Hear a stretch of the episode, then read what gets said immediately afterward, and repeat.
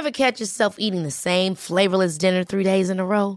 Dreaming of something better? Well, HelloFresh is your guilt-free dream come true, baby. It's me, Kiki Palmer. Let's wake up those taste buds with hot, juicy pecan-crusted chicken or garlic butter shrimp scampi. Mm. Hello Fresh. Stop dreaming of all the delicious possibilities and dig in at HelloFresh.com. Let's get this dinner party started.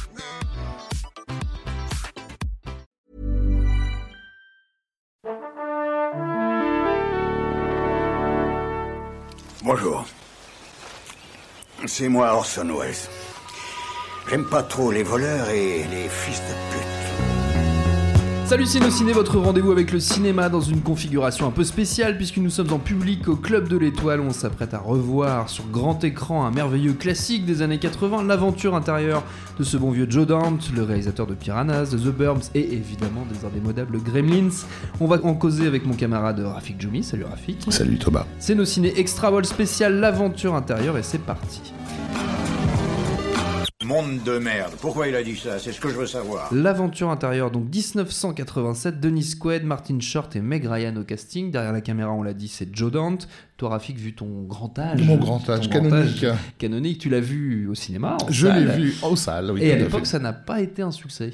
Alors, c'est assez curieux, effectivement, puisque c'est un film qui aujourd'hui est vu comme un emblématique des, Des succès années des 80. années 80 et ça a été un énorme échec. Euh, pour preuve, je n'ai trouvé absolument personne à l'époque qui euh, ait accepté de venir voir le film avec moi en salle. Euh, donc euh, la, la raison pour laquelle ça a été un, un- un échec reste relativement mystérieuse encore pour Joe Dante. Cependant, il y a, y y quelques explications à, à- à cela. Le film avait été très soutenu. Ouais. Euh, par euh, en, en amont parce que les projections test étaient euh, excellentes, des notes très très hautes, ce qui est- semble évident vu le film, qui est en, en tout point un, un crowd pleaser, c'est-à-dire un film familial, bourré d'action, drôle, rythmé, enfin il y a, il y a- y a- y rien à, redire. Dante par exemple qui qui était per- persuadé qu'une comédie ne pouvait pas faire plus de 80 minutes. Lui, c'était son, son standard, avait du mal avec l'idée que le film fasse deux heures. Mais la vérité, c'est qu'ils n'arrivaient pas à couper dedans parce Oui. que tout fonctionnait euh, te- tellement bien. Donc, euh, il y avait une espèce d'assurance sur le fait que bon, bah, ça allait sortir et être un bon, un bon succès euh, d'été, surtout avec le label Steven Spielberg présente au-dessus. Euh, simplement, en fait, le, le, le, le- le marketing a été euh, très très mal pensé. Aux États-Unis, le film est sorti avec une affiche extrêmement mystérieuse. On voyait une énorme main. Euh, qui tenait le petit, euh, le petit vaisseau. Il n'y avait aucune explication sur ce que c'était. Le Sur titre Inner. Space, Oui. ça disait rien aux gens non plus. Et enfin, les, les, les, les comédiens, euh, le, le seul comédien à l'époque qui était bankable auprès du public américain, c'était euh, Martin Short, puisque euh, c'était un, un des comédiens du Saturday Night Live que les Américains étaient habitués à voir donc régulièrement le, le, sam- le samedi. Euh, on est à une époque où Dennis Quaid et euh, euh, Meg Ryan ne sont pas encore des Pas vedettes. Euh, Meg Ryan, elle sort de, de Top Gun où elle avait joué un second rôle. En gros, c'était juste la, la petite amie sympa dans, dans, dans, dans, dans Top Gun. Et enfin, Dennis Quaid, il avait l'étoffe d'héros euh, derrière lui, mais c'était pas, pas plus que ça. Et euh, donc c'était vraiment le Martin Short qui aurait dû porter le film euh, pour le public américain. Il n'était pas mis euh, en, en évidence sur l'affiche. Donc on savait pas que c'était une comédie, on savait pas que c'est vraiment que c'était un film d'action, et on savait pas qu'il y avait Martin Short dedans. En France, l'affiche, enfin en Europe, l'affiche a changé. Euh, ils ont corrigé le tir en faisant une affiche où on voyait les comédiens, donc on voyait bien Martin Short, ce qui était idéal puisque personne en Europe ne savait qui était Martin Short. donc voilà. Euh, et enfin. Le label Spielberg n'a pas, euh, ou- ou- outre le fait qu'ils ont, ils se sont probablement trop reposés sur le nom de, de- de Spielberg, euh, il avait moins d'impact euh, à la fin des années 80 qu'il n'en a eu au, au milieu, puisqu'entre temps Spielberg avait enchaîné La couleur pourpre, il s'apprêtait à sortir Empire du Soleil, donc la presse avait tellement insisté sur le le changement de de- d'univers de, Spielberg que le, le- le public d'une certaine façon avait dit au revoir à, à- Oui. à ce Steven là. Euh, donc voilà, ça a été donc un, un- un échec lamentable qui s'est largement rattrapé en vidéo. Euh, où là pour le coup ça a été un carton et fait partie de ces films qui ont euh, euh, convaincu les studios qu'il fallait un peu plus surveiller justement l'après-vie euh, en salle. Quelle place il occupe, euh, selon toi, dans la filmo de, de Joe Dante, euh, ce film? Quelle, euh, quelle position tu lui trouves? Alors déjà, euh, c'est- on peut considérer que c'est un film de commande, euh, puisque Dante, euh, de, je dis, oui, je prononce Dante, j'aime Oui. bien. Euh, Dante. Dante sortait d'un- film qui lui tenait à cœur, mais qui avait été un, un gros échec. Donc, De toute façon, était un film qui n'avait aucune chance, je pense, de, de marcher, qui était Explorers. Euh, film intimiste, mais qui avait été vendu comme le nouveau film du réalisateur de Gremlins, ce qui n'était pas, pas très judicieux. Et donc, euh, euh, il avait d'une certaine façon besoin de se refaire. Il avait refusé le, le script au- au- de, de, Dinner Space euh, au départ parce que c'était euh, un, un film sérieux. Euh, Proser, qui était le premier scénariste, euh, avait calqué ce, ce film de, de, ses visions du voyage fant- fantastique de, Richard Fleischer. Donc je resitue pour ceux qui l'ont pas vu, un film des années, film de science-fiction des années 60 avec l'extraordinaire Raquel Welch à l'époque, voilà, et l'égérie de, cette époque, dans laquelle un groupe de scientifiques donc rentre dans le, dans, dans le corps d'un- patient dans le, dans le coma, euh, qu'on peut considérer comme étant euh, à l'époque euh, le voyage fantastique, et on peut considérer que c'est le premier grand film hollywoodien entièrement psychédélique, puisque en gros c'est une excuse à avoir des visions de l'intérieur du corps humain complètes de toutes les couleurs, etc. Donc il- le type avait, euh, Brother avait, avait repris ce, ce pitch en se disant et qu'est-ce qui se passerait si le, le gars dont on explore le corps était en mouvement? Et répondait à ce qui se passe Oui. à l'intérieur de son corps. Et là, il a commencé à imaginer un, un- un spy thriller, donc un, un- thriller d'espionnage dans lequel le type était poursuivi alors que l'autre était dans son corps. Mais c'était complètement sérieux. Et Dante, bon, ça, ça, lui parlait pas trop. Entre-temps, le projet est passé entre différentes mains. Il y a Carpenter qui vaguement euh, euh, a été intéressé. ouais. Donc on voit qu'on était vraiment dans un autre ton. Oui. Ce qui a vraiment changé, c'est pendant que Dante donc était euh, sur, sur Explorers, terminé Explorers, en fait, euh, Spielberg a été euh, approché par le truc et c'est probablement Spielberg qui a euh, euh, modifié le, le- le cours des, des- des événements en insistant justement sur le côté euh, comédie. Et donc euh, Jeffrey Boham, qui à l'époque était un des protégés de Spielberg, c'est lui qui devait bo- bosser sur le nouvel Indiana Jones, qu'on a, le fameux Indiana Jones 4 qu'on qu'on n'aura jamais vu. Pas celui-là, voilà, Jeffrey Boham euh, euh, avait eu cette, euh, ce- cette idée de faire une espèce de, de, de Dean Martin, Jerry Lewis euh, moderne, où en gros c'était et qu'est-ce qui se passerait si Dean Martin était à l'intérieur de- du Jerry corps de, Jerry Lewis. Donc voilà, le, jeu des comédiens est d'ailleurs un peu calqué là-dessus, comme vous le verrez si vous n'avez pas vu le, le- le film. Euh, et, et- et quand Dante est revenu à, euh, quand on lui a représenté ce nouveau script, l'élément comédie a complètement fonctionné cette fois-ci. Il s'est dit, ok, celui-là je le fais. Et en plus, il sortait d'un échec, il avait besoin de se refaire avec une production, comment dire, qui était ouvertement commerciale, qui était un film d'été, mais en même temps euh, où il avait l'assurance d'être protégé. Parce que euh, dans Joe Dante, qui est quand même un réalisateur quelque part assez fragile, c'est pas un bon négociateur avec les studios et tout.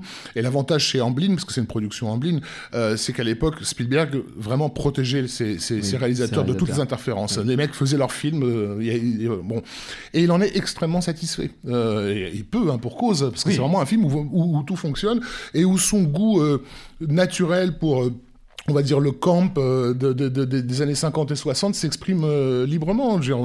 On, a, des aspects très cartoonesques, il y a des hommages aux, cartoons récurrents. On a Chuck Jones qui fait d'ailleurs une apparition euh, dans, le, supermarché en, mangeant une carotte, donc en référence à un de ses personnages de dessin animé célèbre qu'il a animé.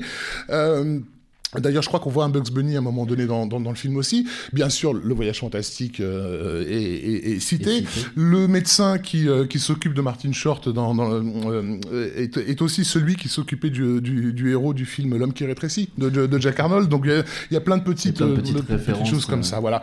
Et puis.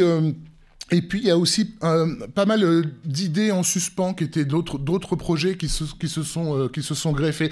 Moi, il y en a une que j'aime beaucoup et qui est euh, finalement assez peu connue.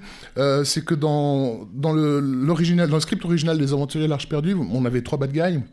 Euh, euh, donc on a Belloc, le, le- le- français. français, euh, le mec de la Gestapo et un officier SS finalement qui a pas trop d'im- d'importance dans, dans le récit. Mais à l'origine, cet officier-là avait un bras mécanique euh, qui lui servait d'arme en fait. Et il pouvait régulièrement changer et mettre des, des- des- des canons de lugère dessus, etc. C'était, ça avait été jugé à l'époque un peu trop too much. Et, et, là, vu que le, le, le, film s'y prêtait complètement, ils ont décidé de réutiliser cette, cette idée. Et là, pour le coup, ils se sont donné à cœur joie sur les utilisations multiples de, du, du, du, du, bras mécanique. Voilà, donc il y a, c'est un, un, film d'un tournage qui, qui, qui s'est fait dans une ambiance assez légère. Et je pense c'était ma prochaine question, c'est comment s'est passée la fabrication du film euh, C'est un film qui s'est fait vraiment tranquillement. C'est-à-dire, ils avaient l'argent, euh, aucune interférence du studio, un script sur lequel tout le monde était d'accord, des comédiens qui, pour la plupart, avaient beaucoup approuvé. Martin Short, c'était son premier rôle euh, important euh, au cinéma, donc euh, il a, il, a, il, a, donné de lui-même à fond, peut-être même un peu trop pour certains, puisque basiquement il, il changeait de, de, réplique à chaque, à chaque prise, et du coup, du coup les mecs ne savaient plus quelle prise choisir, parce qu'il y, avait, il y avait 14 gags différents à, à, récupérer, ce qui était toujours ennuyeux pour le, le, le comédien qui avait en face de lui, qui lui avait donné la, la, voilà, sur la première. Quoi. voilà, euh, Denis Quaid et, et, et, Meg Ryan, euh, ben, ils sont basiquement tombés amoureux pendant le, pendant le tournage. Donc, oui. du coup, ils se, sont, ils se sont mariés un peu après et puis ils ont fait plusieurs films ensemble. Euh, donc, voilà, c'est un film qui s'est fait tranquillement. Euh, bon, la et... bonne humeur du tournage transpire un peu sur, le, oui. sur la, la, copie finale. Quoi. Tout à fait, oui.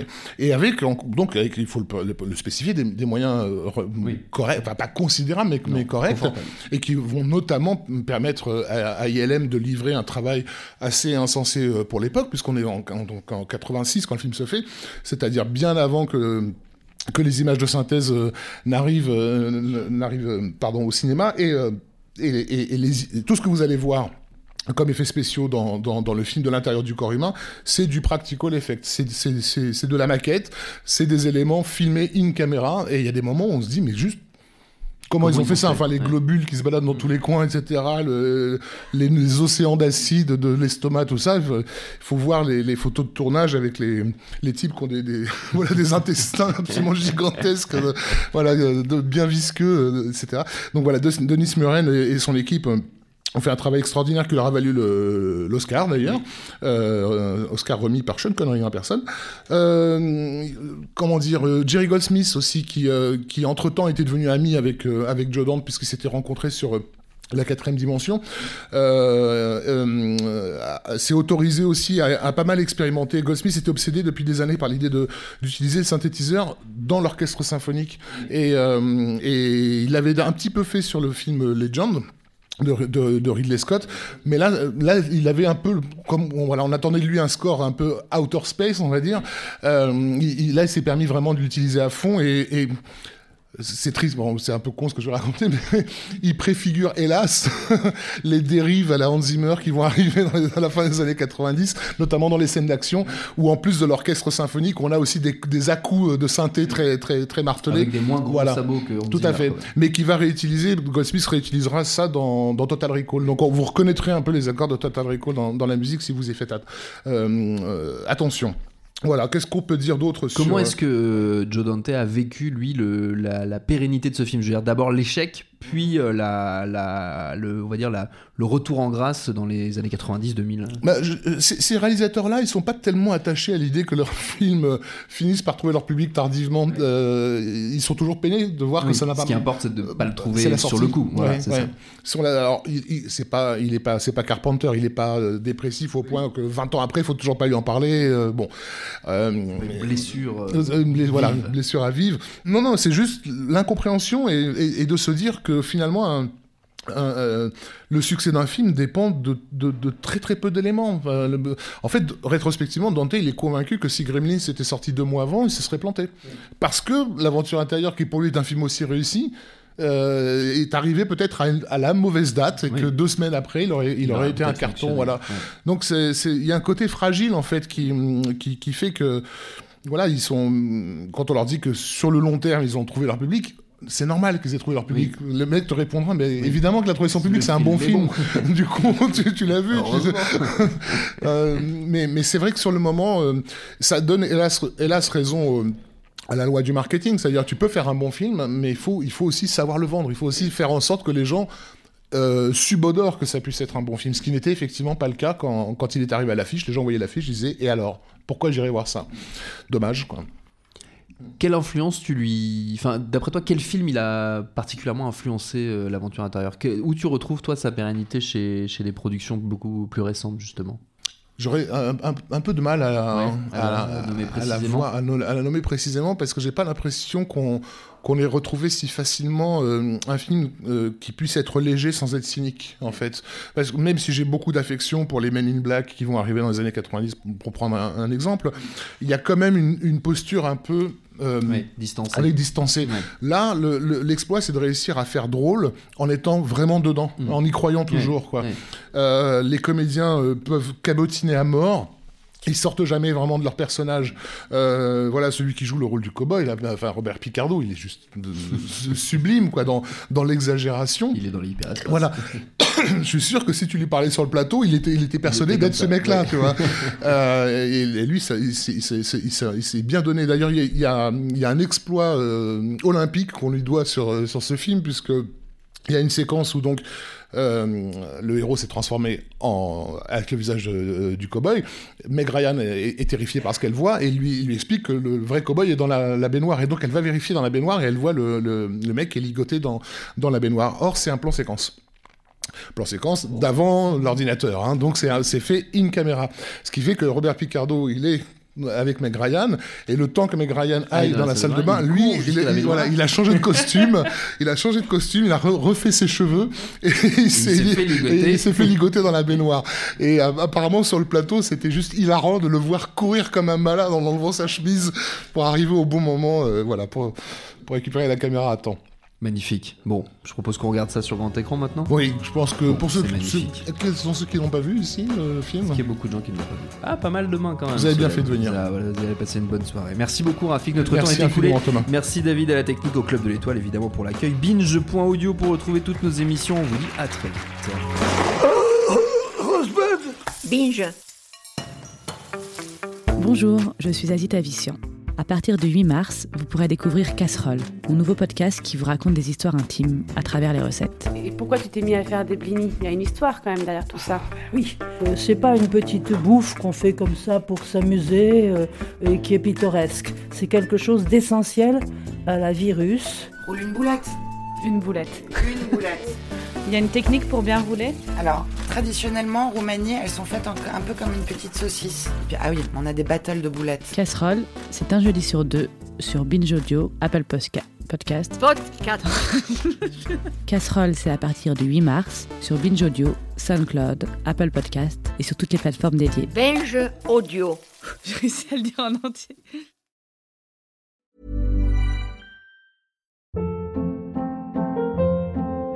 Hold up. What was that? Boring. No flavor. That was as bad as those leftovers you ate all week. Kiki Palmer here, and it's time to say hello to something fresh and guilt-free. Hello Fresh. Jazz up dinner with pecan-crusted chicken or garlic butter shrimp scampi. Now that's music to my mouth. Hello Fresh. Let's get this dinner party started. Discover all the delicious possibilities at hellofresh.com.